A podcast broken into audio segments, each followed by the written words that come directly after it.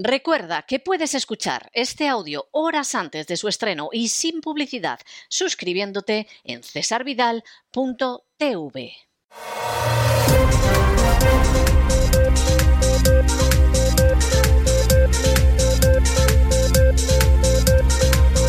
Las noticias del día.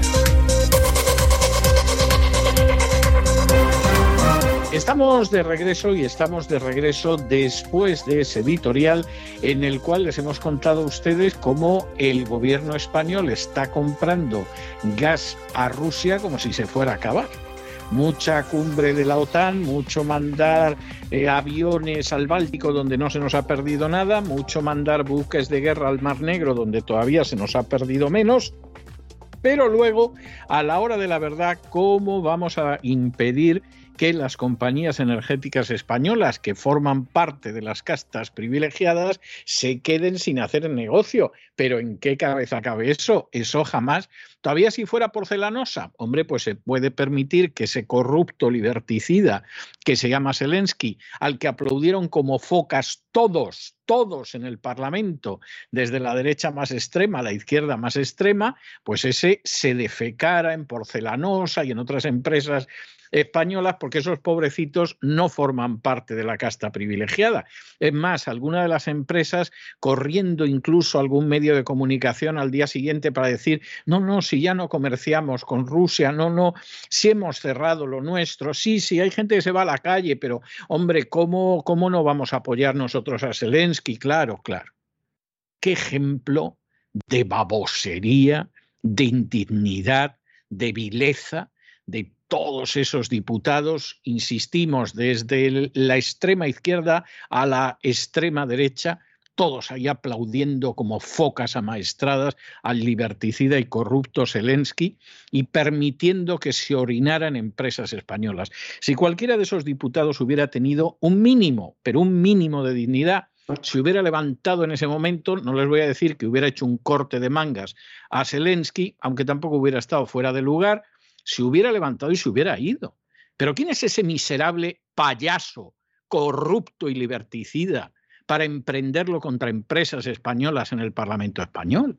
Pero claro, esas empresas, porque a fin de cuentas son unos desgraciados, porque a fin de cuentas no forman parte de las castas privilegiadas, porque no son la banca, porque no son las compañías energéticas.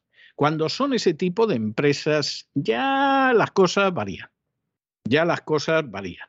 ¿Que es porcelanosa? Te vamos a partir, pero vamos, los baldosines en la cabeza, por seguir haciendo negocios en Rusia o con Rusia. ¿Que eres una de estas compañías energéticas? Venga, comprar a los rusos todo el gas que puedas, que vamos, siempre han sido pues un país que ha suministrado gas a España, pero en la vida, en la vida prácticamente la cuarta parte de nuestro consumo. Y esto va a ser fantástico, porque si España sigue la política suicida de la Unión Europea de ir aumentando incluso las sanciones contra Rusia, bueno, el verano va a ser verdaderamente el acabose. Pero vamos, el verano va a ser absolutamente el acabose. Y de hecho, que el gobierno se malicia que efectivamente la que se viene encima es de campeonato, eso se ha podido ver en las últimas horas. Sale la ministra Rivera que es la vicepresidenta tercera y ministra para la transición ecológica del gobierno español, y les dice a los ciudadanos que apaguen el aire acondicionado para reducir el consumo de energía. ¿Lo apagas tú, bonita? Guapina de cara, ¿tú apagas el aire acondicionado? ¿En casa estás tú sin aire acondicionado? Cuando vas en el coche oficial que te pagan todos los españoles con el dinero que les sacan del bolsillo los sicarios de la agencia tributaria, ¿vas con el aire acondicionado bajado y con la ventanilla bajada para que te entre un poquito de fresquito de la calle mientras se mueve el automóvil?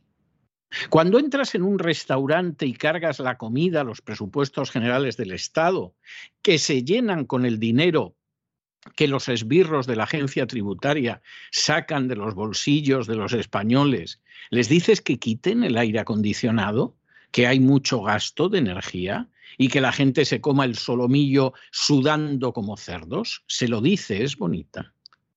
Es que esto es el colmo de la indecencia. Eh, Ustedes saben, los que lleven oyendo desde hace años el programa La Voz, que aquí sostenemos la tesis de que el régimen español es tiene el ropaje de una monarquía parlamentaria, pero en realidad es un sistema del antiguo régimen. Las castas privilegiadas se dedican a explotar, a expoliar, a saquear y a robar a manos llenas a aquellos que son los que crean en mayor o menor medida riqueza, es decir, a las clases medias. Y esas castas privilegiadas tienen un instrumento especial de robo, saqueo y expolio, que son los buscabonus de la agencia tributaria. Y esas castas privilegiadas están, por supuesto, dispuestas a que se emprenda todo tipo de sacrificios que no les afecte a ellas y que, sin embargo, les afecte a los desgraciados, a los que chupan la sangre como si fueran una tribu de vampiros. Esa es la triste realidad. Entonces, en el momento de más calor, pues sale la ministra Rivera, por supuesto, no dando ejemplo y diciendo a la gente que no utilice el aire acondicionado, que vuelvan al botijo, como en la época de Franco, al abanico, también como en la época de Franco y en épocas anteriores, al pai pai, que es una especie de abanico un poco más pequeño, y ahora vamos tirando con esto. ¿Para qué? Hombre, para que nosotros podamos seguir teniendo el aire acondicionado a toda mecha en los ministerios, en las oficinas de la agencia tributaria y en otras dependencias oficiales. Y por supuesto, para que las castas superiores cada vez quede más claro que son superiores. Porque robar a manos llenas a los desgraciados españoles lo llevan haciendo siglos. Esto no empezó en el año 78, ojalá. Llevan siglos. El antiguo régimen en España nunca desapareció. No hubo reforma, no hubo ilustración, no hubo revolución francesa, pues evidentemente en España el antiguo régimen continuó. Pero claro, es que hemos llegado a una situación en la que encima cada vez se va a notar más que hay un antiguo régimen, porque hasta ahora te engañaban. Te decían, mire, le estamos robando a usted, pero, pero esto es para la sanidad. Claro, después de lo del coronavirus, que la sanidad es una caca de la vaca, ya es que hay que ser muy tonto, estar muy borracho para no verlo. Hombre, sí, le estamos sacando a usted hasta los higadillos, pero es para la educación. Pero a estas alturas, donde buena parte de la población española, empezando por los que están en las aulas, son prácticamente analfabetos funcionales, eso de la educación no cuela. Si no hay una sola universidad española entre las 100 primeras del mundo, que es una vergüenza. Y entonces cada vez está más claro que las castas privilegiadas son las castas privilegiadas y además pueden seguir siéndolo precisamente a costa de que cada vez vivan peor la pobre gente que produce algo en España. Esto es algo terrible, pero en fin, estamos llegando a una situación en la que hasta hace relativamente poco tiempo a lo mejor uno cerraba mucho, mucho los ojos y efectivamente pues parecía que no veía nada, pero es imposible. Y entonces ya lo saben, hace un calor en España que te mueres, pero que te mueres, algo tremendo. Bueno, pues apaguen ustedes cualquier cosa que pueda mm, reducir el temperaturamen porque aquí las castas privilegiadas tienen que seguir disfrutando de sus privilegios a costa de quién? de vosotros, queridos niños, como lo han hecho durante siglos. En fin, examinamos estas y otras noticias que vaya si les afectan a ustedes con la ayuda inestimable de María Jesús Alfaya. María Jesús, muy buenas noches. Muy buenas noches, César. Muy buenas noches a todos los oyentes de La Voz. Aquellos escritores de temática cristiana que tengan algún trabajo todavía están a tiempo para presentarlo al Premio Novela Cristiana César Vidal que otorga The Augustine Agency. El plazo de presentación de los trabajos finaliza el 15 de julio. Y vamos con la información de España. Poco nos queda ya por escuchar. Lo último ha salido por la boca de la actual vicepresidenta tercera del Gobierno de España y también ministra para la Transición Ecológica. Hablamos de Teresa Rivera, que ha pedido a los españoles que se asen de calor y que se arriesguen a caer deshidratados, que apaguen el aire acondicionado para reducir el consumo de energía y lo hace además este anuncio coincidiendo con una ola terrible de calor que azota España. Y aunque a su vez reconocía la ministra que esta ola de calor va a generar riesgo para la salud de los ciudadanos, ha pedido prudencia en el uso de la energía, porque destacaba que en estos días de máximo calor va a aumentar la demanda y a su vez se produce una reducción de energía eólica, lo que produce la subida de los precios. Ayer mismo rozó ya los 300 euros por megavatio hora. La advertencia de Teresa Rivera se producía justo el mismo día que Rusia cortaba el suministro de gas a Europa a través del gasoducto Nord Stream y afecta principalmente a Alemania. Un corte que se hace por cuestiones de mantenimiento de la instalación y que va a durar 10 días. Pero los ministros europeos temen que no se reanude este flujo de gas procedente de Rusia y por ello no descartan cortes en el suministro de gas en Europa y también el racionamiento en el uso del gas en las casas y en las empresas, que es lo que ya ven. Pedía Teresa Rivera, en vez de solucionar el problema, pide que el esfuerzo lo hagan los ciudadanos a costa de su salud. Bueno, y hoy además había debate del Estado de la Nación y claro, el debate del Estado de la Nación ha estado goloso porque ha salido Sánchez y se ha puesto ahí en plan demagógico a decir que iba a haber impuestos contra las eléctricas, contra la banca, medidas sociales para contener la inflación, bla, bla, bla. Todo esto es mentira.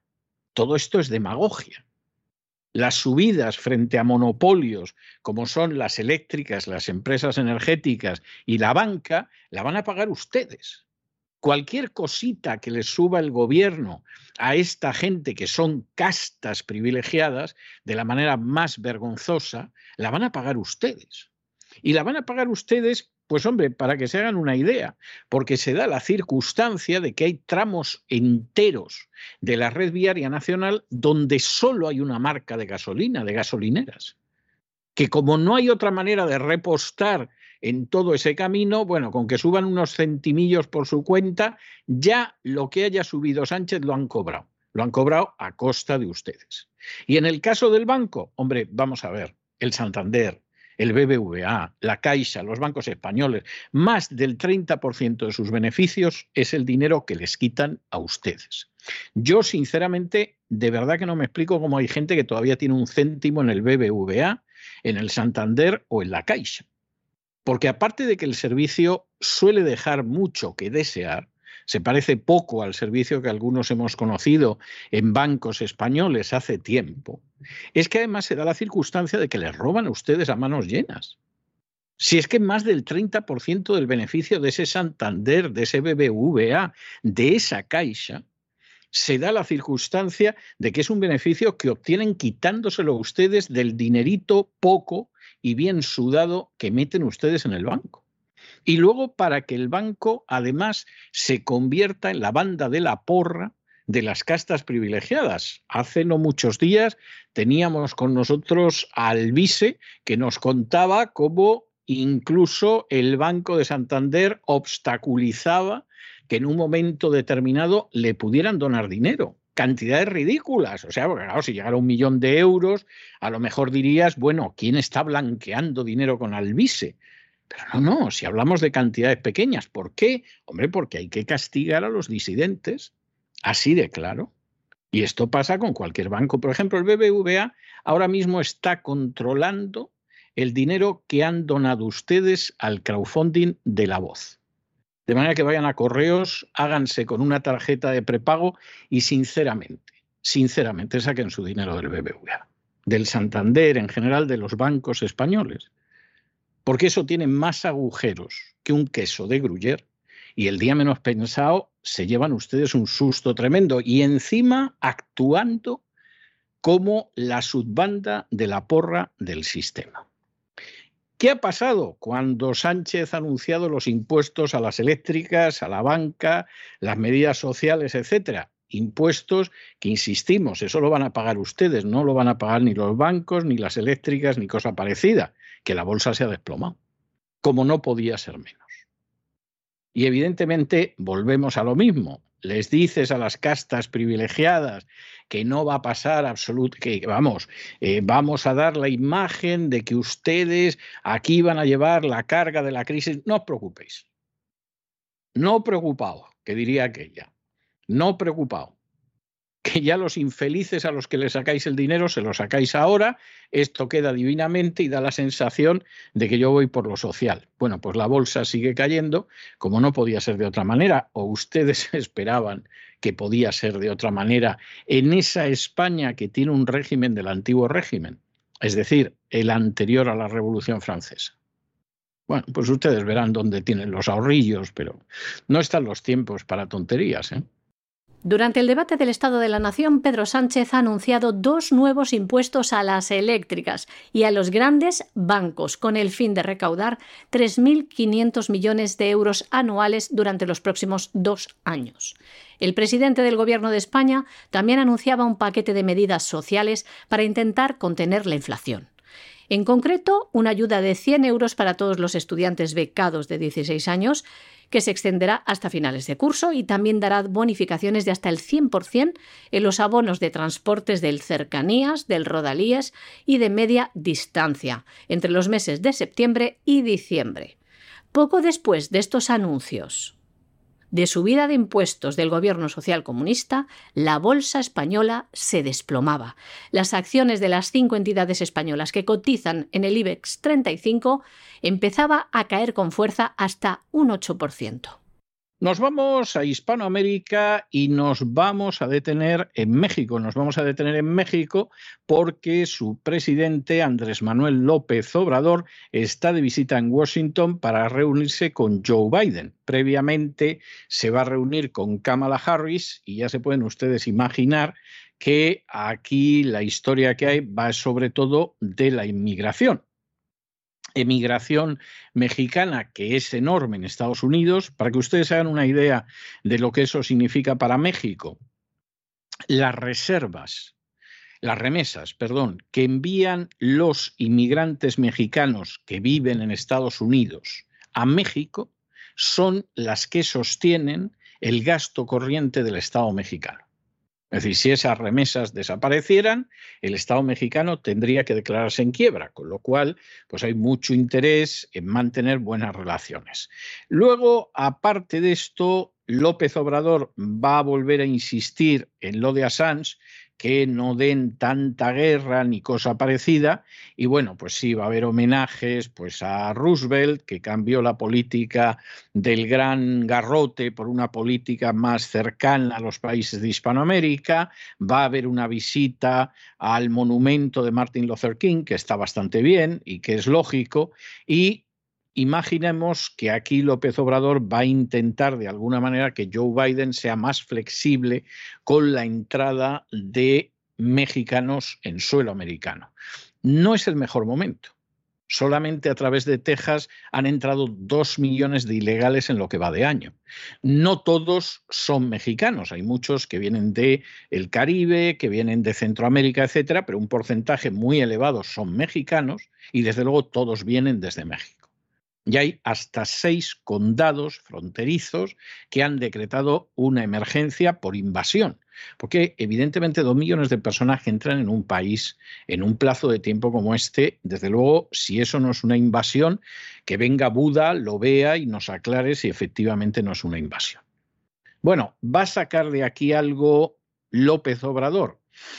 pues no da la sensación de que vaya a sacar nada salvo buenas palabras. Desde luego, si Biden le concede que otorgue asilo a Julian Assange, a pesar de las ganas que ha tenido desde hace años Hillary Clinton de enviarlo al otro barrio, bueno, bueno, López Obrador se marcaría un tanto, pero de estos absolutamente históricos. ¿eh? O sea, eso sería un tanto verdaderamente histórico. Pero en fin, vamos a ver finalmente en qué concluye todo, aunque adelantamos que mucho, mucho no esperamos.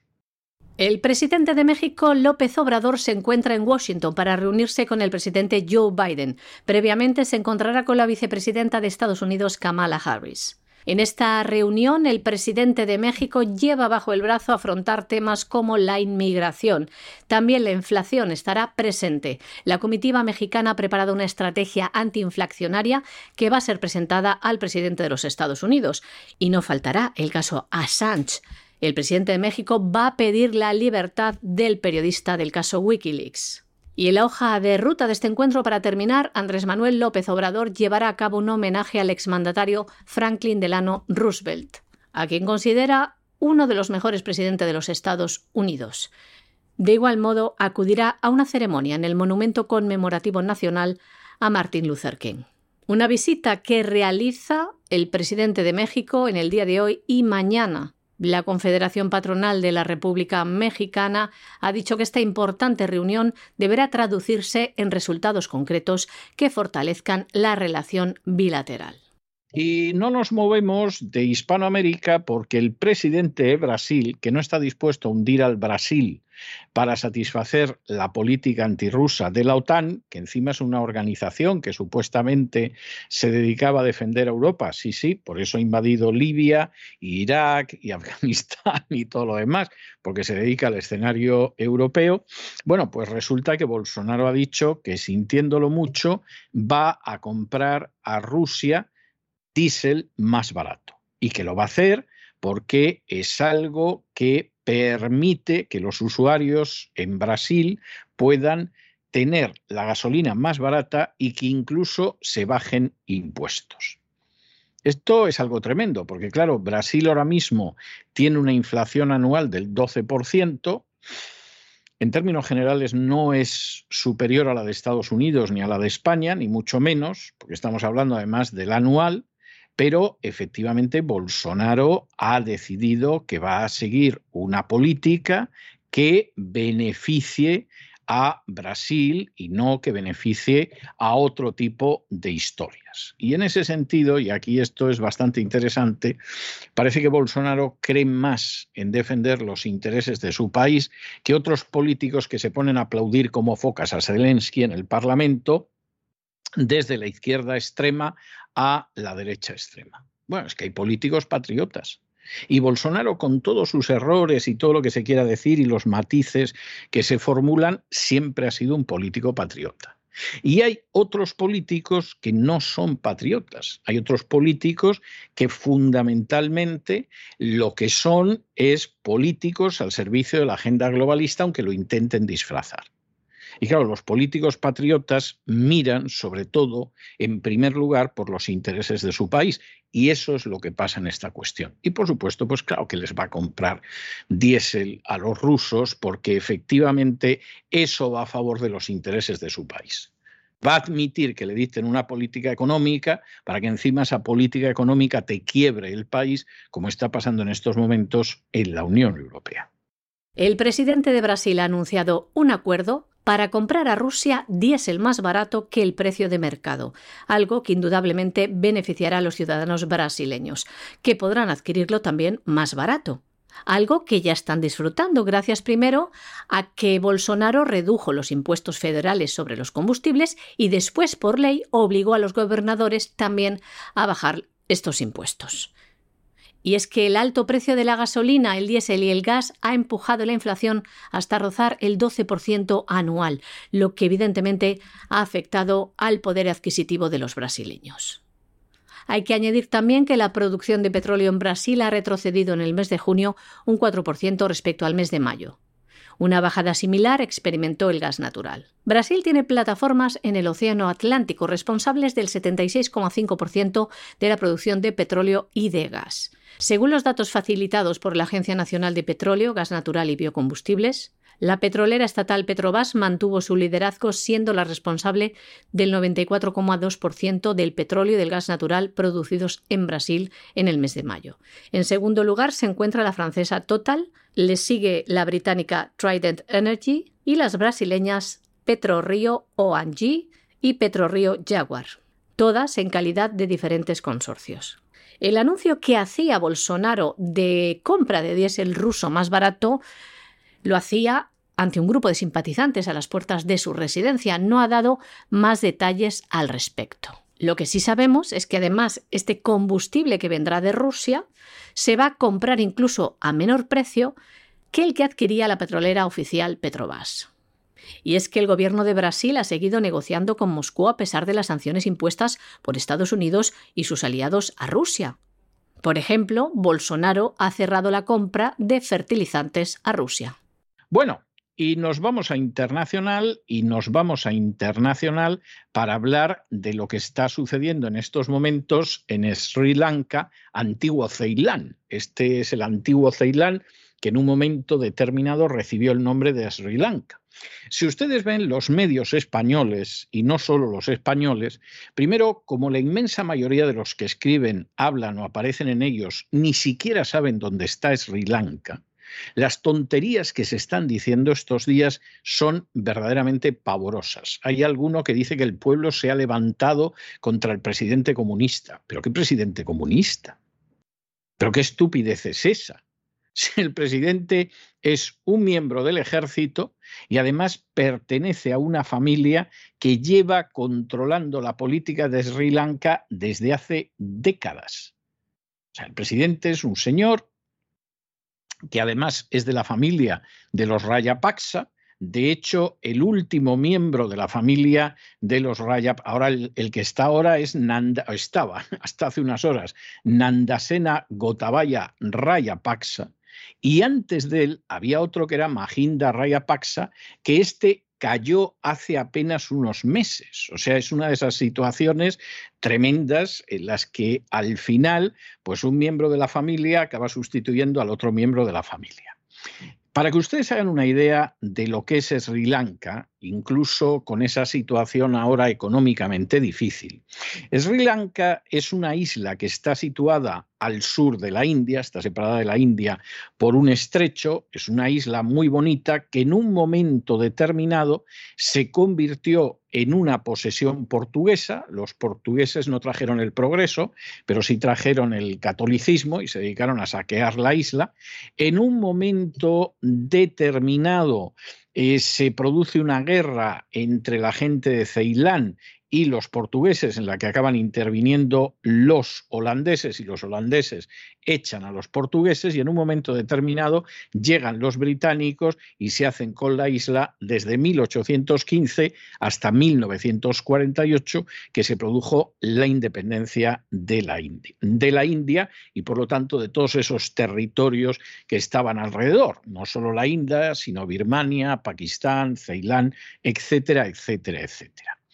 Sri Lanka es un país que ha estado en guerra civil hasta el año 2009, es decir, hasta ayer por la noche.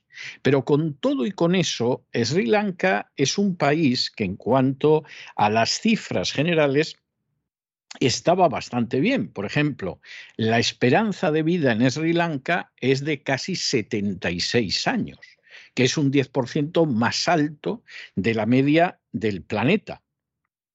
Sri Lanka es la nación del sureste asiático que figura en primer lugar en el índice de desarrollo humano, que desde luego se las trae, y es el segundo país en renta per cápita en el sur de Asia. Es decir, el país ha podido tener una dictadura casi de tipo familiar, aunque hay partidos políticos y elecciones y todo lo demás, el dictador actual, que había sido elegido, pero con sospechas de fraude, tenía de comunista lo que yo tengo de budista, que por cierto es la religión mayoritaria en Sri Lanka, pero el país funcionaba relativamente bien en términos económicos, fundamentalmente por la agricultura. La agricultura es una agricultura floreciente que tiene entre sus grandes productos el té de Ceilán y también por el turismo, porque Ceilán es una belleza y entonces tiene una industria turística fantástica y Ceilán funcionaba bastante bien. ¿Y qué pasa entonces en un momento determinado? Bueno, pues que el foro de Davos decide utilizar dentro de esa política de la agenda globalista a Ceilán como uno de los tubos de ensayo de la agenda globalista. El primer golpazo se lo lleva Sri Lanka con el coronavirus. Porque claro, el coronavirus, ya pueden ustedes imaginarse, que tiene una repercusión muy negativa en la industria turística. El turismo desciende con una enorme gravedad y coloca la situación económica pues, en una situación bastante delicada. Pero el gran golpe se produce después de la crisis del coronavirus, cuando el gobierno, siguiendo la línea de la agenda globalista, había un artículo maravilloso hablando de cómo para el 2025 Sri Lanka iba a ser la pera limonera, iba a ser una gran potencia económica, estaba en la página web del foro de Davos y la han quitado en las últimas horas. Porque claro, empezaron a hacer experimentos y ya se ha visto en qué acaba el experimento. ¿Y qué pasa ahí? Bueno, pues ahí deciden ir por la agricultura. Y entonces, frente a los agricultores que dicen, bueno, bueno, ¿qué es eso de que no va a haber fertilizantes inorgánicos? ¿Qué es eso de que no va a haber pesticidas? ¿Qué es eso de que aquí vamos a una agricultura orgánica ya, pero inmediatamente? Y porque sí, bueno, pues el gobierno de Sri Lanka decide que sigue la agenda globalista, sigue los consejos del Foro Económico Mundial o Foro de Davos, decide entrar en una agricultura totalmente orgánica, quiebra la producción de alimentos, destroza la economía nacional y, por supuesto, dispara la inflación, porque, claro, al haber menos cultivo de alimentos, pues evidentemente los precios suben. Y como el hambre es verdaderamente terrible, hace apenas unos días ya la gente no puede más y se echa a la calle. Porque de ser una nación que, hombre, dentro de lo que es la zona funcionaba bastante bien y tenía el índice de desarrollo mayor de todo el sureste asiático y era la segunda renta per cápita de todo el sur de Asia, que no es ninguna tontería, y tenía una esperanza de vida altísima, que es un 10% más que la de la media del planeta, de pronto llegan los chicos de la agenda globalista, primero viene la crisis del coronavirus, se siguen una serie de medidas y destrozas el turismo, y luego la agricultura, que era el otro gran pilar que existía para la economía de Sri Lanka, del antiguo Ceilán, pues te lo quiebra también el foro de Davos, el foro económico mundial, porque efectivamente destrozas la agricultura. Y de tener una agricultura pujante y próspera, de la que vivía buena parte del país, te encuentras con que hay hambre. Porque cuando la agricultura no se gestiona bien, el resultado es hambre. Porque al final lo que comemos no se fabrica en un laboratorio, aunque a algunos les gustaría que nos dedicáramos a comer gusanos y demás delicias, insectos, dentro de laboratorios, pero no. Dependemos de agricultores y de ganaderos. Y cuando tú hundes ese sector primario, el resultado, en un sentido literal, es hambre como en un momento determinado la gente ha saltado hasta la residencia del presidente de Sri Lanka, que insisto en ello, tenía de comunista, vamos, lo que yo tengo de, de peletero, pues evidentemente en estos momentos estamos en una situación en la que no sabemos dónde va a acabar todo aunque ya puede uno ir sospechando que aparecerá en la agenda globalista para apoderarse de ese país que ahora mismo está ya en una situación de bancarrota y que algunos dicen que esto no es ni más ni menos que un Estado fallido. Queremos insistir en ello, eso no es verdad, esto se ha provocado desde dentro. O sea, no es que aquí haya venido de pronto un tsunami que ha arrasado toda la isla, no, no ha habido nada de eso. No es que de pronto, bueno, ha habido un terremoto y no ha quedado un campo de cultivo, la mitad de los campos de cultivo se han convertido en inútiles. No hay en absoluto nada de eso. El gran problema que se ha producido aquí es que han dinamitado esa economía. Y cuando tú dinamitas la economía, lo que la gente encuentra, ¿qué es? Hambre. Lo que la gente encuentra es hambre. Es terrible. Y hay una cuestión que seguramente les vamos a repetir mucho en los próximos meses, porque esto no tiene visos de que vaya a mejorar. Cualquiera que conozca cómo se colapsó la Unión Soviética, que lo sepa de verdad, no va a decir jamás esa estupidez de que el sistema se vino abajo porque el sistema era un desastre, etcétera, etcétera. Eso es mentira. El sistema era un sistema que tenía un grado de crecimiento que era superior en cuanto a crecimiento anual al de todos los países occidentales, incluidos los Estados Unidos. Lo que hace que el sistema, que efectivamente tenía fallas muy grandes en el terreno de bienes de consumo, pero el sistema se venga abajo, es que se tomaron una serie de medidas económicas que cuando uno las estudia y las conoce, que dicho sea de paso, la gente que habla del tema ni las conoce ni las ha estudiado, uno se percata de que se dinamitó desde dentro la economía de la Unión Soviética y el sistema se cayó. Y si eso se pudo hacer con la Unión Soviética, que era la segunda potencia mundial, pues evidentemente eso se puede hacer con un país como Chile, como la República Dominicana, o como Sri Lanka, o como con España, con muchísima más facilidad, porque son economías mucho menos ricas. Y si uno dinamita determinados sectores, como puede ser la agricultura, el resultado va a ser hambre. Y esta es una cuestión que hay que tenerla en cuenta si uno quiere evitar acabar llegando a esas hambrunas, que no son fruto de un desastre natural ni cosa por el estilo. Se están provocando con medidas que obligan a pensar que hay mucha estupidez o mucha maldad o las dos circunstancias detrás de ellas. El hartazgo y la situación insostenible de empobrecimiento, de escasez que viven los ciudadanos en Sri Lanka ha llevado a la multitud a asaltar el pasado sábado la vivienda presidencial e incendiarla. Y es que Sri Lanka sufre desde comienzos de este año la peor crisis económica que le ha arrastrado hasta la suspensión de pagos el pasado mes de mayo. No cuenta con divisas para pagar las importaciones más básicas, desde la leche, el papel higiénico, la gasolina y hay escasez de alimentos, la inflación se disparaba hasta un 55%, pero se espera que llegue al 70%. La moneda local se ha devaluado un 80% y solo dos tercios de los ingresos del país van a pagar los intereses de sus préstamos.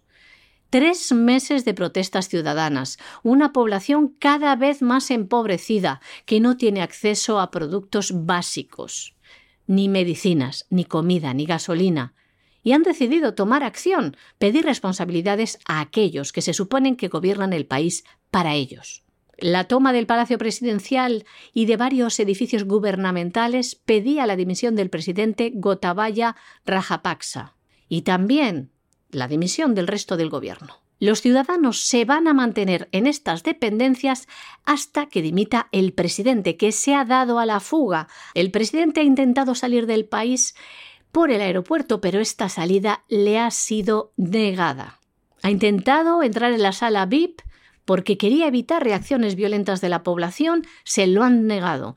Se ha enfrentado también a los funcionarios de inmigración que le han impedido viajar, le han bloqueado. La noche anterior, el jefe del Estado y su esposa pasaron la noche en una base militar cercana al aeropuerto internacional, tras haber perdido cuatro vuelos. Tiene intención de ir a los Emiratos Árabes Unidos. La oficina del presidente no ha dado ahora más información sobre su paradero. Pero Rajapaksa sigue siendo comandante en jefe del ejército con recursos militares a su disposición. Por lo tanto, todavía tiene la opción de que algún barco o avión militar le saque de Sri Lanka, según fuentes de defensa. Tras ser elegido en el año 2019 y cumpliendo una de las medidas más populistas de su campaña, el presidente Rajapaksa redujo drásticamente los impuestos, privando de este modo el estado de ingresos mientras se disparaba la deuda externa. En el mes de abril del año 2021 prohibió repentinamente las importaciones de fertilizantes químicos en un intento de impulsar la agricultura orgánica y 100% nacional, pero no había planificado sus consecuencias, lo que llevó a diezmar los cultivos de arroz. En este momento el presidente de Sri Lanka todavía no ha dimitido. Ha prometido hacerlo mañana para que haya, dice, una transición pacífica del poder. Muchos piensan que esto podría indicar que podría aprovechar para buscar refugio en el extranjero. El jefe de la oposición ya ha presentado su candidatura a la presidencia. Mientras que los líderes de las protestas dicen que la multitud va a seguir ocupando las residencias del presidente y del primer ministro hasta que estos abandonen sus cargos. Sri Lanka, de la bancarrota al Estado fallido. ¿Será este el primero de muchos países en caer? Bueno, y por supuesto una de las naciones donde la gente se ha echado a la calle porque no tienen la menor intención de acabar muriendo de hambre, como en Sri Lanka, es Holanda. ¿Qué pasa en Holanda? Pues miren ustedes, en Holanda el gobierno también quiere llevar a cabo la transición hacia una agricultura ecológica, como en Sri Lanka. Mira tú qué casualidad. Y mira que hay distancia desde Sri Lanka al sur de la India y Holanda, pero el plan es el mismo. Y con dos países pequeñitos que es más fácil experimentar.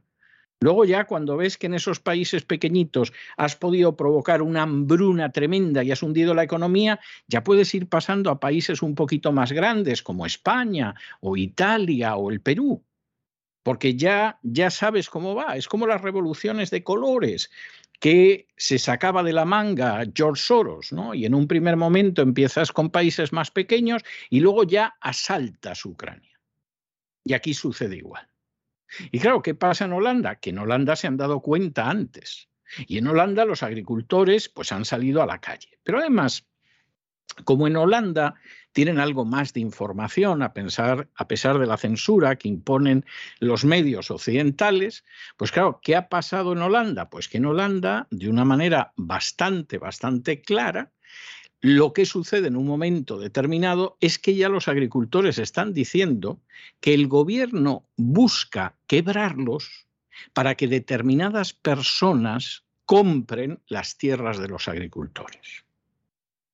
Caramba. O sea, primero vamos a quebrar la agricultura para que la gente pase hambre. Igualito, igualito, igualito que en Sri Lanka. Qué cosa más curiosa. Y luego, luego, según los agricultores, como nos van a quebrar y nos vamos a arruinar, vamos a tener que vender nuestras tierras. ¿Y quién comprará esas tierras? Me pregunto yo. ¿Quién acabará comprando las tierras de cultivo en Holanda? Por una casualidad no será el mismo que está convirtiéndose en estos momentos en el primer terrateniente de los Estados Unidos y que tiene el máximo de tierras de labor en Estados Unidos, como no las ha tenido nunca nadie a ver si va a ser el mismo, que es otro que también aparece por el foro de Davos y demás reuniones de los hermanos mártires de la agenda globalista. Y en medio de toda esta situación, pues claro, como la movilización en Holanda, donde los agricultores, los ganaderos, es gente que no es igual que los agricultores y los ganaderos españoles, porque parece que han decidido que como no se defiendan ellos están perdidos, en España están a ver si les cae el centimillo y si algún partido político cambia las cosas, pero no se mueve nadie, con lo cual las cosas solo pueden ir a peor, en Holanda no. Pero claro, no crean ustedes que esto es fácil, porque la policía en Holanda ya está empezando a utilizar fuego real contra los agricultores lo cual es tremendo. De momento eh, no ha muerto nadie, que se sepa, pero ya ha habido varios heridos de bala. Y, por supuesto, ya hay firmaciones, es lo que pasa con los teléfonos móviles, donde se ve cómo está actuando la policía, no precisamente al servicio del pueblo, sino reprimiendo al pueblo como en sus peores épocas y en las peores eras. Esta es la situación. Y nosotros no se la vamos a ocultar, por supuesto, como esperen ustedes que las furcias mediáticas les cuenten en España las movilizaciones que hay, no vamos a decir en el mundo, no, no, simplemente en Europa. Frente al espectro del hambre y el saqueo, bueno, van listos las furcias mediáticas calladas como furcias. Pero esta es la realidad. Y si en España no se produce una movilización, y no se produce una movilización de los transportistas, de los agricultores, de los ganaderos, de los pescadores. El espectro de crisis económica que se cierne sobre España es terrible. Las castas privilegiadas todavía van a robar mucho más a los españoles y utilizarán como siempre a los sicarios buscabonus de la agencia tributaria. Y en un momento determinado habrá hambre. Y cuando la población española quiera reaccionar, porque las colas del hambre ya no solo están en ciertos sitios, sino que, por ejemplo, ha habido que montar comedores pues en el Círculo de Bellas Artes de Madrid, por ejemplo. Y ante esos comedores se forman colas de gente para poder comer. Cuando llegue eso, ya va a ser tarde. De manera que más vale que la gente vea cómo se organiza y cómo se moviliza antes de que ya no haya solución. Y si tienen ustedes, se da la circunstancia, no es difícil porque hay una emigración relativamente importante, pero si tienen ustedes algún amigo, alguna amiga que sean rusos y que vivan, vivieran en su momento, por razón de edad, lo que fue la perestroika de Gorbachev y lo que fue la era de Yeltsin y de la violación de Rusia, pídanles ustedes que les cuenten lo que pasó que no fue la democracia que traían los británicos y los americanos a Rusia, etcétera. No, que les cuenten lo que pasó en ese país. Que les cuenten cómo el país fue saqueado por las naciones extranjeras, cómo la pobre gente que tenía unos ahorros en el banco los perdió tres y cuatro veces en quiebras. Cómo la gente se encontró sin nada que llevarse a la boca. Cómo muchísima gente murió simplemente porque el sistema de bienestar se colapsó, porque no podía aguantar. Que les cuenten eso. Y cuando les cuenten eso, piensen ustedes en que eso les puede pasar en su país también. Les puede pasar si no reaccionan. Porque el plan de la agenda globalista es clarísimo. Y en Holanda siguen las protestas de los productores rurales y de los ciudadanos de a pie, lo que les llevó hace semanas a salir a la calle, muchos de ellos en tractores, fue una medida ecologista del Gobierno, la ley del nitrógeno, que va a poner a la mitad del sector en quiebra. Los ganaderos ya no pueden más. A principios de este año el primer ministro Mark Rutte llegó a un acuerdo con la oposición y se firmó esta polémica ley del nitrógeno que pone fuertes restricciones a la cantidad de nitrógeno que los agricultores y ganaderos pueden emitir desde sus granjas un proyecto que busca bajar en un 70% las emisiones de nitrógeno para el año 2030. ¿Esto qué significa? Acabar con las cabezas de ganado y que por lo menos la mitad de los productores rurales deberán cerrar sus puertas. Ya no solo el gobierno holandés, metido de lleno en la agenda globalista, quiere acabar con los productores, sino que ha ordenado reprimir a los manifestantes. En muchas zonas del país, se han registrado hechos de policías abriendo fuego con balas reales contra los ciudadanos holandeses. Por ejemplo, en la provincia de Friesland, los agricultores trataban de frenar un control policial y ellos les frenaron con balas. Según la policía de Frisia, no hubo heridos, aunque las organizaciones de la protesta denuncian que ha habido varios heridos de bala. Milagro que no haya habido ningún muerto.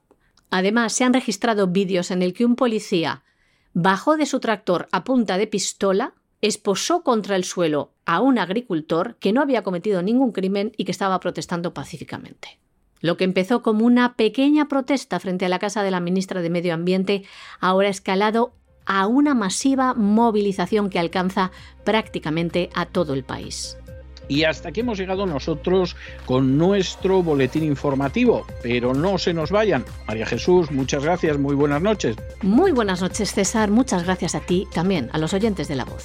No se nos vayan, no se nos vayan, porque ya saben que como todos los martes tenemos una sesión doble, un programa continuo y sesión doble de economía. Primero, como todos los días, va a venir don Lorenzo Ramírez con su despegamos y vamos a hacer ese sobrevuelo sobre la economía nacional e internacional. Pero luego viene la economía que se fue, que ojalá se hubiera ido, con don Roberto Centeno, que hoy tendrá su última intervención en esta octava temporada de La Voz. De manera que no se vayan, que regresamos enseguida.